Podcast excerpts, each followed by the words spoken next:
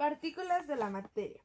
Los modelos pueden ser tipos de mater mentales y materiales, con sus muestros intelectos, construidos modelos metales. En tanto los modelos materiales es el modelo mental, esperando y estar a través de la lengua, de un dibujo, un objeto como una maqueta. Los modelos se construyen a lo largo de la historia y parece recibir el nombre de modelos científicos. Debe de ser válido por un comunicado de especialistas.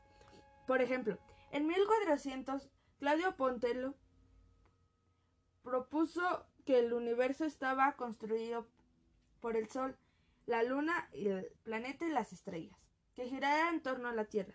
Este modelo fue aceptado en el universo mental hasta en el siglo XV, cuando Nicole Ponter cumplió los resultados de sus insumos, observando las propiedades del planeta, incluyendo de la Tierra, que girara alrededor del Sol.